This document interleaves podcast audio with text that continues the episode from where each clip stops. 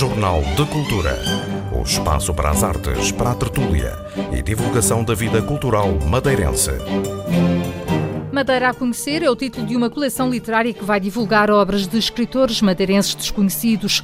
Os primeiros cinco livros de uma lista de 50, em formato e-book, começam a ser colocados online já em março. Neste Jornal de Cultura vamos saber quem são esses autores. Os 130 anos do Teatro Baltasar Dias também merecem destaque nesta edição. Vamos saber todos os pormenores sobre o concerto que a Orquestra Clássica prepara para assinalar a data. Olhamos também o documentário Palco de Afetos de Cristina Vieira e o musical O Ano da Morte de Ricardo Reis, que vai ser apresentado pela Direção de Serviços de Educação Artística e Multimédia. Vamos à Galeria Porta 33 conhecer o espólio do arquiteto madeirense Rui Góes Ferreira. É uma oportunidade única, já que o espólio vai ser depois entregue à Fundação Marques da Silva, no Porto. Visitamos ainda a exposição Mulheres de Francisco Franco, patente ao público até 9 de março e há tempo, claro, para a sugestão de leitura. Jornal de Cultura, com Lilia Mata.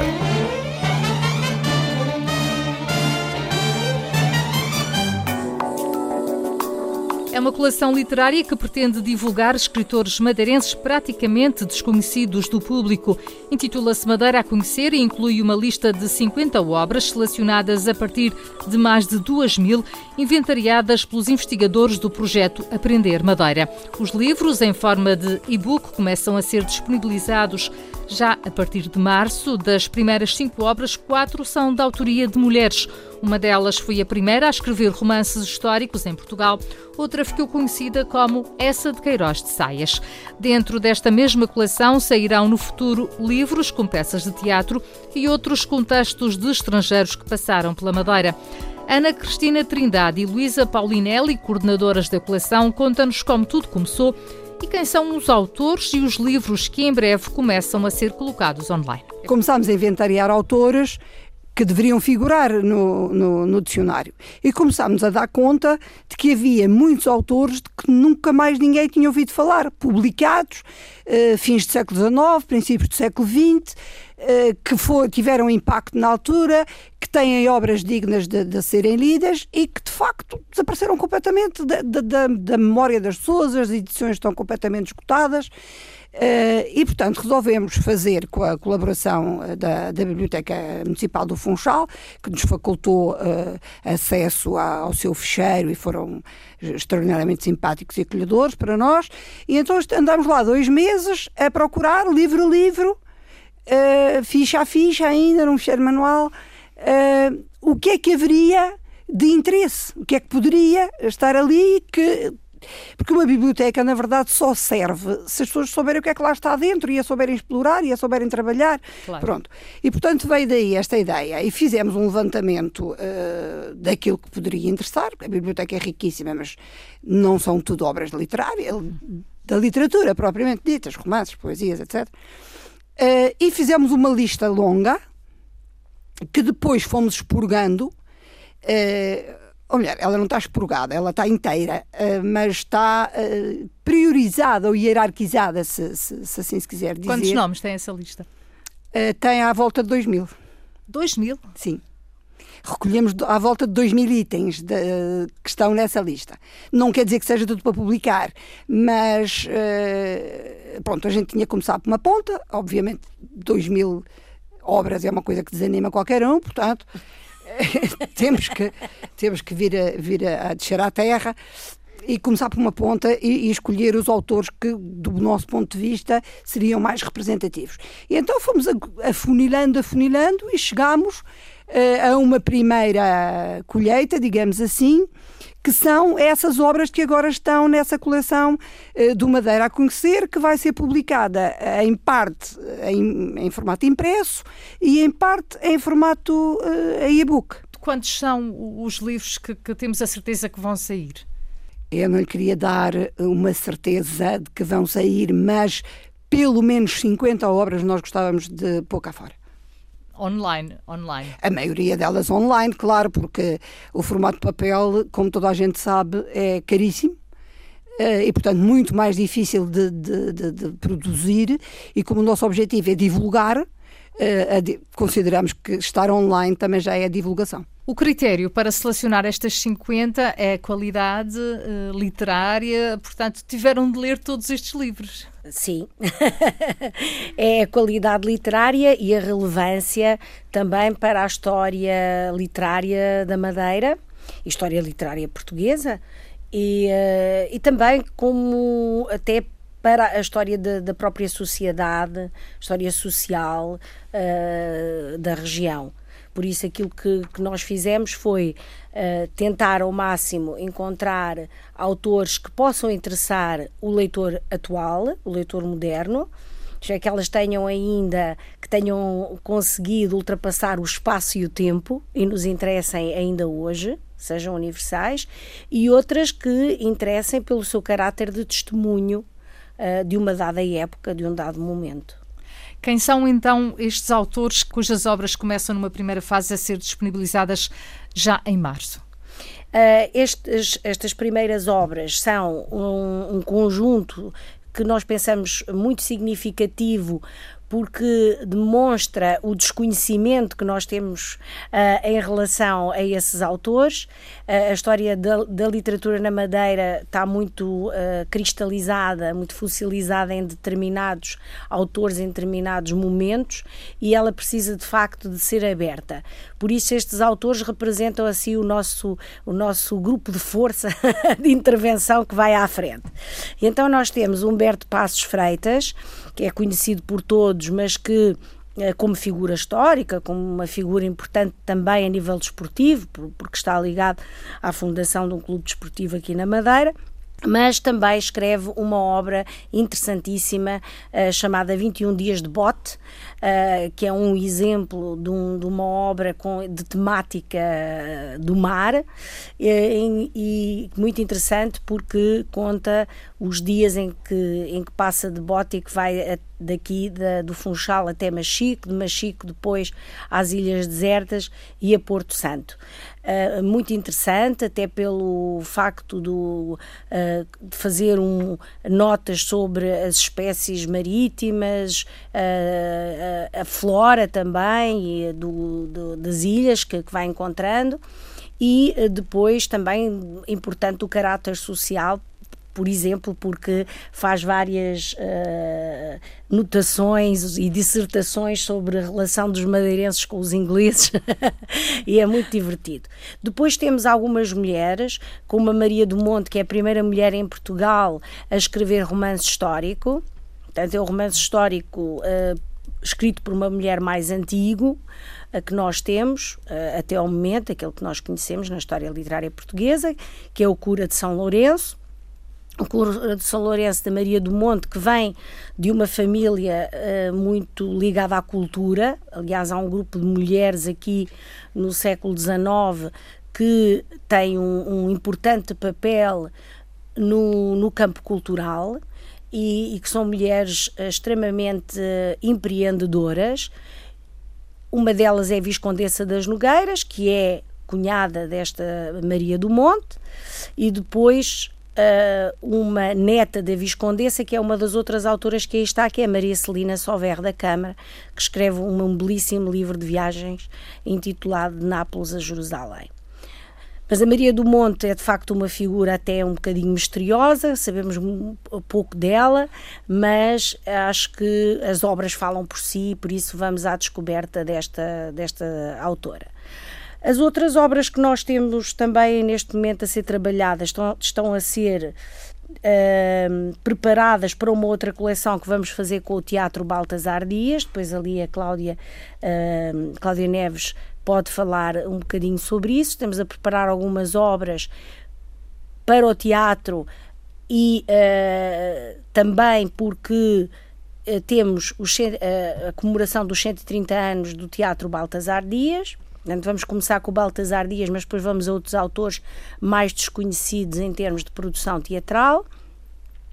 E temos ainda depois, no futuro, uma série de obras também estrangeiras, de autores que passam pela Madeira e que também é importante uh, que, que, sejam trabalhadas e, e, e, que sejam notadas, porque elas também fazem parte, no fundo, da cultura e da literatura da, na Ilha da Madeira. Portanto, estamos a falar de três coleções diferentes. É, Sim, esta, é esta primeira, Madeira a conhecer, depois a do teatro, que se chamará? É, que, se, que, se, chamará provavelmente Teatro Madeira a Conhecer. Portanto, elas todas e... pertencem a um projeto que é o Madeira a Conhecer. E depois têm várias coleções, consoante ou uh, aquilo que nós uh, consideramos ser um maior interesse do público, por exemplo, é o caso da Luzia, que é uma obra que pode ser lida, quer dizer, e, pode ter algum uh, interesse também comercial em ser, em ter uma versão impressa, e depois as outras que são obras que ficam em e-book. Depois há a parte da, da dramaturgia, que fica para uma coleção de teatro, e depois outras, outra coleção e-book com livros uh, em língua estrangeira. A coleção de teatro será e-book ou, ou há hipótese de ser impressa? Em princípio é para ser impressa mas isso estamos ainda a ver com o teatro, mas uh, muito rapidamente vamos avançar com isso. Estamos nos 130 anos, não queremos que passe para os 131. Por isso, uh, temos que, que, ir a palco rapidamente. Uh, a Cláudia, aliás, já está a trabalhar um de, umas dessas obras, porque nós temos que, que hum, aqui deixar um, algo que é muito importante, é que estas obras não são só, não é só a impressão do texto, elas têm notas de rodapé para a ajuda ajuda da leitura e da interpretação desse, desses textos e uh, são tratadas também com um prefácio, com uma introdução à obra, com a biografia do autor. Por isso, elas, quando chegam ao leitor, elas já vão com um aparato que permite ao leitor entrar com mais facilidade na obra. Uma delas muito difícil, por exemplo, é outra que aí está, que nós não sabemos sequer se ela existia ou não, que é a Domingas Augusta Ornelas, que é um, um espécime estranhíssimo da literatura, porque, porque é uma espécie de novela picaresca uh, de tipo fantástico, fabuloso, e um, que, que é, é difícil, de facto, até dentro, no interior da literatura portuguesa, é difícil de de, de entrar em classificação ou, ou categoria. Uh, ainda hoje não sabemos quem, quem exatamente foi o autor, tem este nome, Domingas Augustas Ornelas, mas uh, nós não sabemos. Não corresponde, se, pode ser não, um pseudónimo? Não encontramos, pode ser deve um, ser. Deve ser um pseudónimo. E até pode ser. ser de um homem. Até pode ser de um homem, sim. Acho que se calhar até de um homem. Sim, uma obra uh, interessantíssima pelo facto de ela ser tão estranha, de ser assim, um, como eu disse, é uma, uma, espécie de cruzamento entre uma novela de tipo picaresco, com várias aventuras, uma personagem que passa de uma, de uma peripécia para outra, uh, e uh, um cavaleiro, uh, princesas, fadas, o diabo, o diabo com o fantástico. Portanto, é muito engraçada, muito engraçada. Uma das dificuldades quando se faz este tipo de investigação é precisamente chegar também à pessoa que escreveu portanto a obra já está lá. Depois, como é que se uh, chega? Este é um trabalho também que pode é, parecer é um fácil, trabalho, mas, é um trabalho mas difícil. Não, não é. A professora Cristina pode até dizer mais alguma coisa acerca disso e do trabalho, por exemplo, de arquivo, à procura, até de quando muitas vezes as pessoas nasceram, porque uh, aquilo que aparece no elucidário às vezes não corresponde à, à realidade. Nós temos, por exemplo, a Maria Celina Sover da Câmara, que uh, a data de nascimento foi sempre dada a partir da data de nascimento de uma irmã. Isso tem a ver depois com o trabalho de arquivo, temos que ir à procura. Uh, neste caso, até foi o Dr. Carlos Barradas, que, que, que, que é o, no, o, nosso homem da frente no arquivo e que vai à procura. Um, e, e, isso é complicado. Depois há outra coisa que é complicada. Eu até, já que nós estamos a ser ouvidos, esperemos que estejamos a ser ouvidos por muita gente, uh, muitas vezes é complicado encontrar textos perdidos. Nós sabemos que os textos existiram, provavelmente estão nas bibliotecas privadas das pessoas, mas nós não conseguimos chegar uh, a esses textos. É o caso, por exemplo, de um texto que nós andamos à procura da Matilde uh, Sover da Câmara, irmã desta Maria Celina, uma irmã mais nova, que faz um texto chamado Morto à Força, que leva ao teatro, ao palco, quando vem cá uh, Dom Carlos, vem cá Dom Carlos e Dona Amélia, e andamos à procura deste texto, porque é um texto importantíssimo. É, ele é comentado, é, é, é falado até no Correio do, do Rio de Janeiro, portanto, do, no, nos jornais do, do Rio de Janeiro e, e, nós não o conhecemos, mas sabemos que está com, com membros da família, portanto não, não, não conseguimos ainda chegar a ter esse contacto, mas todos aqueles textos que as pessoas tenham e que nos estão a ouvir, que tenham em casa e que achem que são, são textos interessantes e que podem ser publicados e, e devem ser estudados, até textos de família, não é? Que uh, nós ficaríamos muito, ficaremos muito contentes uh, com, com isso e, e disponibilizamos para fazer uma revisão até da própria do próprio autor e, e, daquilo que ele escreveu. Alguns livros da coleção devem ter uma edição também em papel. O primeiro será Os que se divertem, a comédia da vida de Luísa Grande Lumelino, que assinava com o pseudónimo Luzia. Cláudia Neves investigou o trabalho desta escritora madeirense. O primeiro livro que vai ser publicado em formato de papel vai ser desta autora, que era a Luísa Grande de Freitas Lumelino. Ela pertencia a um estrato social uh, elevado ela nasceu em 1875, um, só começa a publicar por volta de 1920, depois de enfrentar um divórcio, que também não era muito comum na, naquela época. E, e ela é considerada também. Já naquela altura haviam várias mulheres a escrever. É um período em que começam a surgir várias mulheres, mas principalmente publicam na área da pedagogia pedagogia, literatura infantil, é onde as mulheres se, se, arriscam a começar a escrever. A Luzia foi a primeira, daquilo que se sabe até ao momento, a escrever num estilo diferente. O primeiro livro dela, o que vai sair publicado pela imprensa académica, que se chama Os que se divertem, a comédia da vida, uh, tem um tom irónico, um tom de sátira, uh, nada comum numa mulher na altura. Um, ela é considerada o Essa de Queiroz de Saias, normalmente as pessoas não, não sabem, mas nos jornais da época e em várias, várias revistas e onde era publicado, a Luzia é chamada o Essa de Queiroz de Saias, por causa da, do tom irónico e da, da sociedade que ela, que ela criticava na altura, principalmente o alvo dela eram os novos ricos. Ela satirizava aquele meio todo dos novos ricos. Este primeiro livro dela passa-se sobretudo em Lisboa, é a alta sociedade lisboeta, mas também tem algumas, uh, alguns capítulos em que se passam aqui na Madeira. O outro livro dela, por exemplo, que é Almas e Terras Onde Eu Passei, ela aí já fala muito mais da Madeira do que neste primeiro livro. Esse será então publicado em e-book e este primeiro, este, este primeiro em papel. Também é engraçado dizer que este primeiro livro que nós vamos publicar, na altura dela, uh, conheceu três edições. Ou seja, foi, um sucesso. foi uma obra que vendeu bastante. E, e, foi publicada apenas na Madeira ou estamos a falar de edições a nível nacional? A nível nacional. Saíram todas em, em Lisboa. A terceira edição é ilustrada, ou seja, já foi uma edição mais, mais elaborada.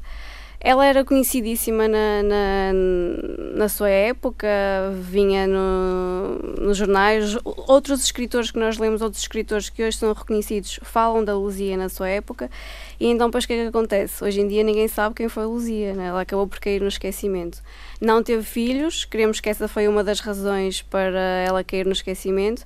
E também o que ela escrevia muitas vezes não caía muito bem uh, à alta sociedade, porque ela apontava muito o dedo a pessoas de poder. E então queremos que essas duas razões foram o motivo pela qual ela foi, foi sendo esquecida. A investigadora Cláudia Neves está também a organizar o primeiro volume da série dedicada ao teatro e que deverá ser também editada em papel. Eh, esta primeira obra vai ser uh, um compêndio. Nós vamos, estamos a selecionar algumas das obras do, do Baltasar Dias uh, e vamos juntar talvez umas três ou quatro, conforme o tamanho de, de cada uma delas, num, num, livrinho em que o, o, português vai ser atualizado, uma vez que aquele português arcaico não seria muito bem compreensível nos, nos tempos atuais, vai ser atualizado, temos de terem atenção às normas de fixação que, que vamos usar, como é que traduzimos ou explicamos algumas palavras ou alguns, ou alguns conceitos, e vai ser como, como, como estas primeiras da, da coleção dar a conhecer, vai ter notas de rodapé, vai ter uma contextualização histórica, vamos falar um bocadinho de cada, de cada obra e vai ser assim um, um compêndio do, do Baltasar Dias, este primeiro. Sobre o que é que ele escrevia concretamente nestas, nestas primeiras peças? A obra dele uh, divide-se em, em trovas, uh, romances E, e, este primeiro que eu estou a trabalhar, e autos, exatamente, o auto de Santa Catarina, os autos, há quem diga que são, provavelmente foram encomendados pela, pela Igreja. Um, este primeiro que eu estou a trabalhar enquadra-se no romance, uh, que se chama A Tragédia do, do, do, Marquês de Mantua, e então acaba também por ser um texto engraçado, uh, de um caso de, em que se procura descobrir quem, quem, quem, quem foi o assassino, não é? e há sempre então. Morte. Começa com, com um homem uh, com 22 facadas e, e esventrado no, no meio do mato e, e então. Não, consegue falar imenso. Consegue falar imenso e contar toda a história, a história porque, é que, por quem é que foi esfaqueado, por quem é que foi traído, o que é que aconteceu. Ou seja, ele tem 22 facadas, mas consegue contar a história toda, o que é lindo. Só morre no meio. Só morre no meio. Morre no meio. E, e depois então é, é tipo investigado se, se, quem ele diz que é o assassino, se foi mesmo o assassino. E era o filho do imperador, e então fica o imperador uh, com o filho acusado de ser um assassino mas ele diz que tem que fazer justiça na mesma, que não é por ele ser seu filho que não vai ser feita justiça. E pronto, acaba com o assassino decapitado. Obras de Baltasar Dias reunidas em livro num ano em que o teatro, que tem o nome do autor, comemora 130 anos. Jornal de Cultura.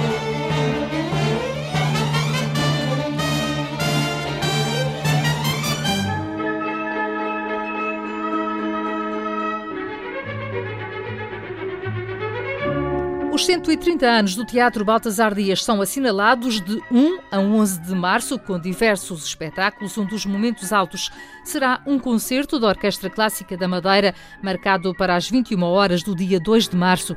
A orquestra vai tocar uma zarzuela para recordar precisamente a primeira peça musical interpretada no teatro há mais de um século.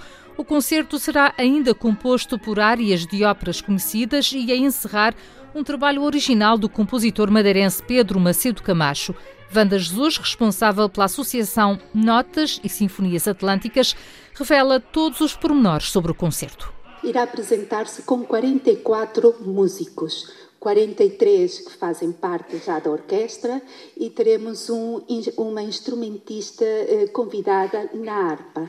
Eh, o maestro convidado será o Cessário Costa, que é um maestro que já tem por hábito vir cá à Madeira, é um maestro que gosta imenso da Madeira, que gosta imenso da nossa cidade e que gosta do nosso teatro e de dirigir a nossa orquestra. E eh, foram convidados ainda quatro solistas. Eh, solistas estes que foram selecionados dentro do panorama lírico português. São eles, eh, serão dois sopranos, um tenor e um barítono baixo.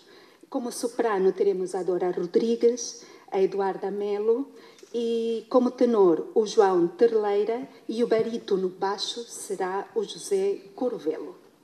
Quanto ao programa, o programa que foi definido pelo diretor artístico e pelo maestro Sário Costa, o objetivo é oferecer uma gala de ópera daí que uh, o programa será dividido em duas partes. Uma primeira parte será uma parte da Sarzuela, será a obra Las Doce Princesas, eh, do compositor Manuel Fernandes Caballero.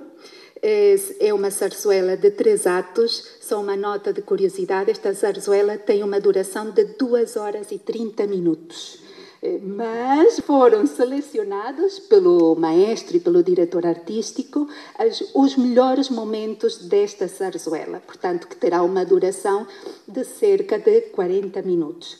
A letra eh, desta, desta zarzuela eh, pertence a Miguel Ramos Carrion e Mariano Pina Domingues. Eh, só uma breve nota, eh, porque provavelmente alguns eh, não saberão eh, o que é uma zarzuela. Uma zarzuela é uma forma de arte que combina a música com o teatro.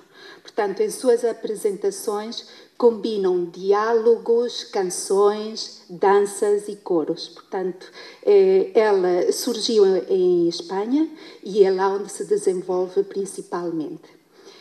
Na segunda parte haverão dois momentos Um primeiro momento eh, serão interpretadas sete áreas de ópera, três de Amadeus Mozart, uma de Gaetano eh, Donizetti, duas de Giacomo Puccini eh, e uma de Giuseppe Verdi. E a de Giuseppe Verdi, a área que vai ser interpretada será Brindisi, da famosa ópera La Traviata.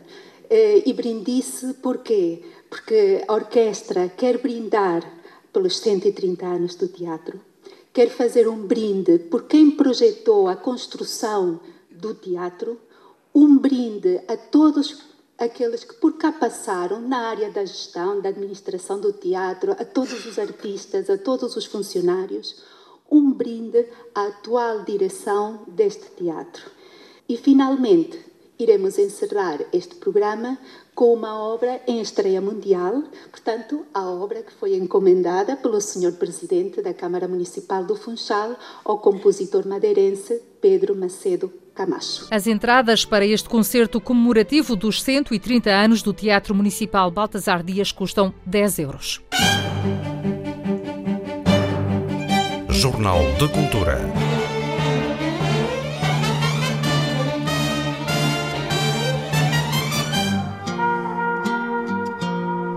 A Direção de Serviços de Educação Artística e Multimédia está a preparar um musical para apresentar no Baltasar Dias a 9, 10 e 11 de março, no âmbito do aniversário do teatro. O ano da morte de Ricardo Reis, de José Saramago, foi o livro escolhido para este trabalho, numa tentativa de ir também ao encontro dos alunos do ensino secundário. Em palco estarão 60 pessoas, como explica Virgílio Caldeira, responsável pela TSIAM.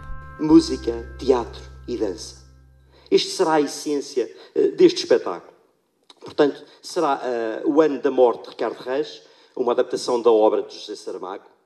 Uh, quero lembrar que comemoramos 20 anos do Nobel este ano e, portanto, com essa base também sentimos que seria pertinente apresentar aqui uma obra do género. Depois também vamos falar aqui em duas figuras de vulto ao nível da literatura nacional moderna portuguesa. E, portanto, também queríamos trazer aqui ao palco. E já agora, por que não fazer esta exploração e esta transformação de uma obra literária e passar para a vertente performativa? E, portanto, é esta, é todo este enredo que, que está à volta uh, do, nosso, uh, do nosso musical.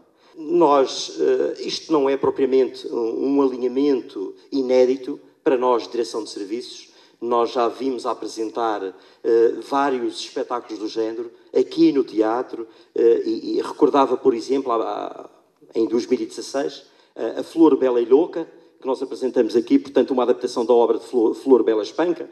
Depois também um, um espetáculo que faz falta do nosso amigo Zeca Afonso. Portanto, trabalhar estas obras literárias e trazê-las para o palco está na gênese, digamos, deste nosso projeto. A adaptação à Carolina Caldeira, direção artística, coreografias idealização de cenografia, Juliana Andrade, composição, orquestração e direção musical, Márcio Faria, temas musicais, Márcio Faria e Roberto Moritz, encenação, Diana Pita e Juliana Andrade, direção de atores, Diana Pita, desenho de luz, Maurício Freitas, design, Tiago Machado. E a logística, Ricardo Araújo.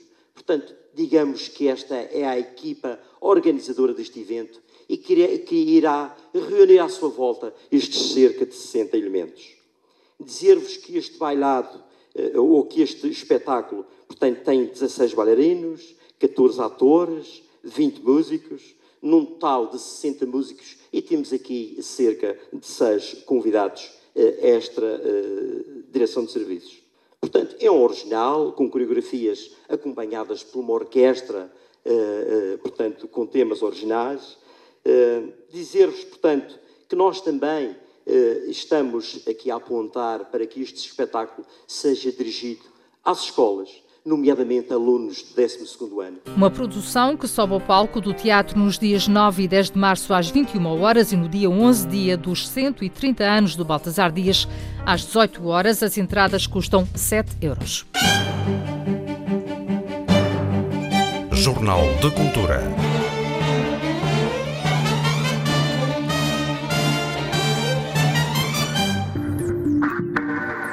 Palco de Afetos é o título de um documentário que, ao longo de uma hora, conta as histórias do Teatro Baltasar Dias. Cristina Vieira entrevistou 20 pessoas que fazem parte dessas histórias e dão vida ao teatro.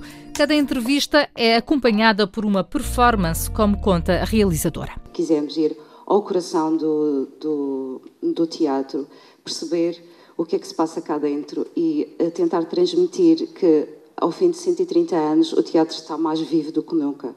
E então, uh, uh, através de, por um lado, uma componente histórica, através do Dr.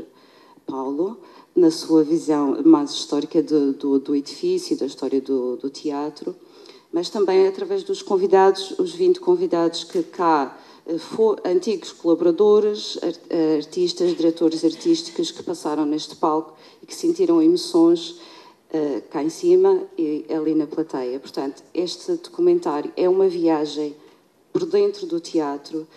Vamos ter a oportunidade de talvez uh, entrar em uh, locais que talvez nunca, nunca entramos, portanto, andamos a explorar aqui o edifício e, e dos afetos, sobretudo porque, além das paredes, além do palco, além dos camarins, dos camarotes, da cor, do cheiro deste documentário, sobretudo as pessoas. E, uh, e é aí que está o foco deste filme, as pessoas. E é porque é as pessoas que fazem este, este, este teatro viver.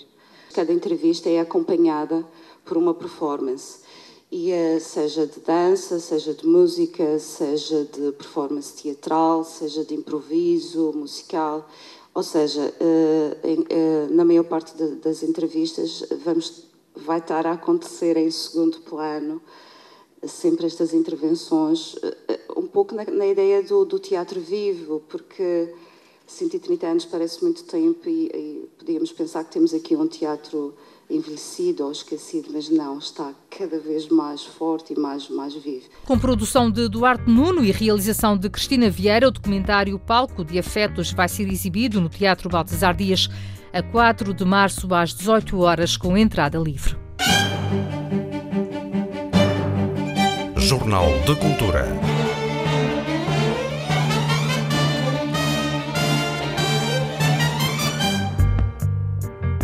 O acervo do arquiteto madeirense Rui Góes Ferreira vai ser doado à Fundação Marques da Silva, no Porto, mas até 30 de março. É possível admirar ao vivo esse espólio numa exposição patente ao público na Galeria Porta 33, à Rua do Quebra Costas, no Funchal. Madalena Vidigal, arquiteta e neta de Rui Góes Ferreira, organizou o legado e explica a opção de o levar para fora da ilha. A minha percepção foi que. Uh, a falta de, de um de, de, ambiente académico na especialidade aqui uh, estagnou uh, e quer dizer não possibilitou que houvesse interessados a, a, procurar a obra deste arquiteto. E ele estudou no Porto e existe um aliás a fundação pertence à, à universidade e, e, está diretamente ligada com, com, o universo académico e com a produção uh, de trabalhos e estudos de arquitetura. Pode incentivar a investigação? Sim, não, não tenho dúvida, sim. Exato. E também a ligação dele uh, ao Porto, que era muito, que era muito forte, ele viveu lá durante o, durante o curso e depois, quando foi fazer o, o, o curso final, que é o, o, CODA, que é o curso de obtenção de diploma de arquiteto, eh, em, já mais tarde, depois, ele acabou o curso em 53 e depois vai fazer o, o curso final, que é agora o que seria a tese de mestrado, em 61. Isto é um primeiro passo, não é? Na divulgação do, da obra do, do arquiteto Rui Góes Ferreira. Quais são os, os passos a seguir, Madeleine? Existe um projeto mas também existe pou, pouca facilidade para con conseguir conquistar esse, esse projeto e claro que estou aberta sempre um, a propostas e, e acho que começar a estimular a sensibilidade das pessoas a esta obra pode abrir novas portas, mas, uh, mas também é, é um trabalho que eu vou continuar, mas sem, sem grande programação, sem logo se vê. Havia a vontade, de alguma forma, de catalogar esta exposição, mas se, sem o financiamento ainda não existe essa, essa possibilidade. e uh, se isso surgisse era, era, era interessante, mas também, também me interessa criar distância e também criar alguma uma, um novo pensamento, quer de outras pessoas que possam vir a, a pegar nesta obra. Uh, mas não, não vou dizer que não a qualquer oportunidade e vou continuar uh, a, de olhos abertos e logo se vê. Entrevistada pela jornalista Catarina Cada vez, Madalena Vidigal dá exemplos de alguns dos projetos desenhados pelo arquiteto Rui Góes Ferreira, falecido em 1978, aos 52 anos de idade. Existe sem dúvida uh, a parte. Um, de iniciativa não privada, que são as, as do Povo, bairro, os bairros da ajuda dos pescadores, das bordadeiras. Uh, quer dizer, as bordadeiras é privado, mas é num âmbito quase social. Uh, o bairro das bordadeiras é, na, é na rua do, no topo da Rua do Til. Um, o bairro dos Pescadores, na Câmara de Lobos, a, a Casa da, do Povo da Boa Ventura, um, o bairro da Ajuda, na Ajuda no Funchal. Um, depois temos a empresa de cervejas da Madeira, a escola primária da Nazaré no Funchal um, e depois um, a habitação, a construção de uma série de casas na época para instituições de, de, de previdência, que, que, foi também um trabalho muito importante uh, na ilha de relação com com as pessoas e com, e, e, com a necessidade da habitação na época, que foi, foi um trabalho muito importante. Até ao final de março é possível admirar na porta 33 desenhos feitos à mão, projetos, livros, documentação, fotografias antigas, mas também de hoje. Os pormenores arquitetónicos foram captados por Duarte Belo, que apresenta 18 fotografias na exposição. Eu acho que se destaca sobretudo uma coerência muito grande na forma como é abordada a ideia de arquitetura e o desenvolvimento de um, de um estilo próprio, de uma forma de, de fazer arquitetura, de, de, relação com o lugar,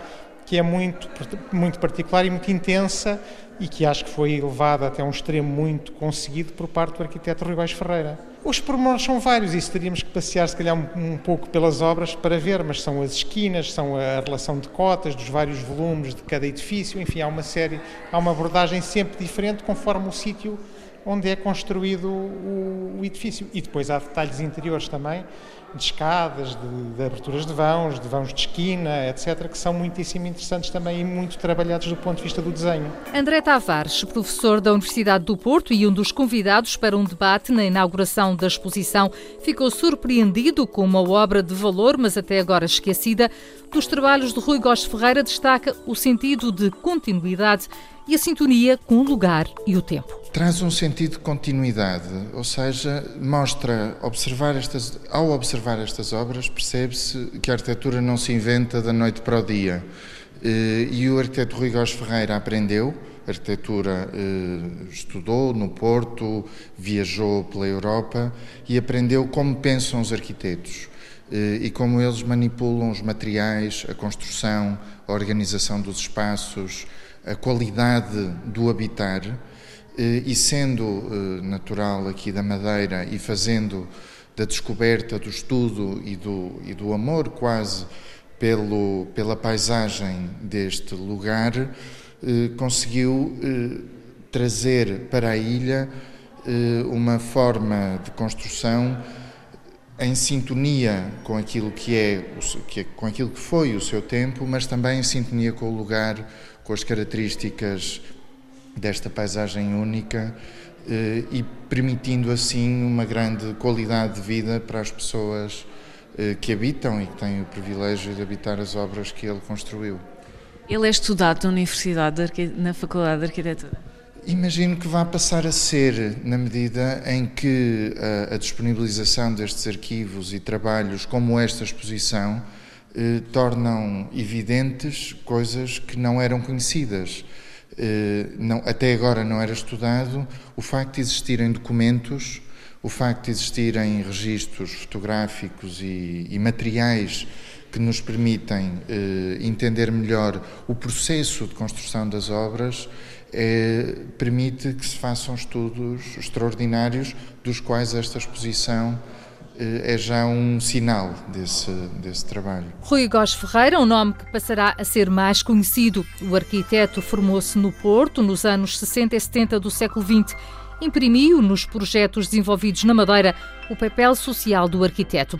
O estudo da sua obra começou a ganhar forma com a tese de mestrado da neta Madalena Vidigal.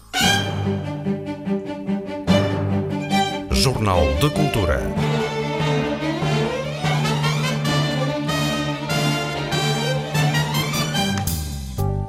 No Museu Henrique e Francisco Franco é possível admirar até 9 de março a exposição intitulada Mulheres de Francisco Franco.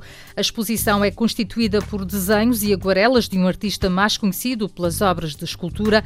Alguns dos desenhos são precisamente esboços para estátuas, outros fazem parte de cadernos de viagem do artista, como explica Esmeralda Lourenço, diretora do museu. Estes desenhos são desenhos oriundos dos cadernos de trabalho, dos grandes cadernos de trabalho do Francisco Franco, e que na sua maioria, na sua maioria são desenhos de mulheres. E então surgiu desta vez uh, o tema fazermos a exposição à volta de, desse tema.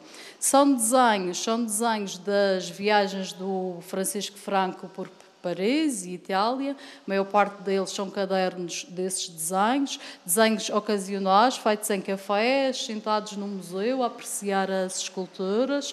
Uh, alguns outros são de, são de típicos portugueses, há um que se, se pensa seja uma, uma senhora, uma camponesa do Alentejo, porque toda a envolvência do desenho parece uma paisagem alentejana. Todos os desenhos que estão antes e depois daquele também eh, levam a crer que sim.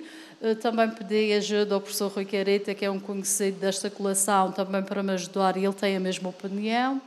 Há outro desenho que é um desenho eh, característica, com características madeirenses, uma rapariga sentada encostada a ler um livro numa daquelas camas de docelo muito conhecidas uh, antigamente, aqui na Madeira usavam, usávamos muito, portanto é de um desses cadernos que foram feitos aqui na ilha. Uh, há outros, a maior parte dos outros são daquelas viagens feitas por Itália e Paris e, naquele caso, por Portugal continental ali na zona do Alentejo. Eh, são desenhos que serviriam também para, como esboço para, para as esculturas dele. Exatamente. Por exemplo, da, da, da, da Rainha Leonor, uh, que foi uma das esculturas, das estátuas que o, o Francisco Franco depois desenvolveu, que está em, em, nas Caldas, nas Caldas. Portanto, esses esboços, eh, alguns deles deram origem a esculturas. Por exemplo, a Nossa Senhora da Paz também, a Nossa Senhora da Paz que está no, na Igreja de São Gonçalo, estava, porque neste momento está no Museu de Arte Sacra, onde um dos esboços é um dos esboços que deu origem a essa, a essa Nossa Senhora Madeira, que neste momento está no Museu de Arte Sacra, a substituir a outra, que foi para o Museu Nacional de, de Arte Antiga. Mulheres de Francisco Franco, trabalhos que podem ser admirados no Museu Henrique e Francisco Franco até 9 de março. Jornal de Cultura.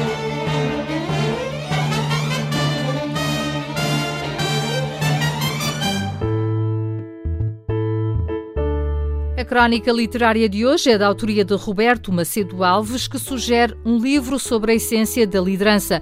O Monge e o Executivo, de James Hunter, tem sido um sucesso de vendas em muitos países. O livro O Monge e o Executivo é um livro escrito por James C. Hunter sobre a essência da liderança.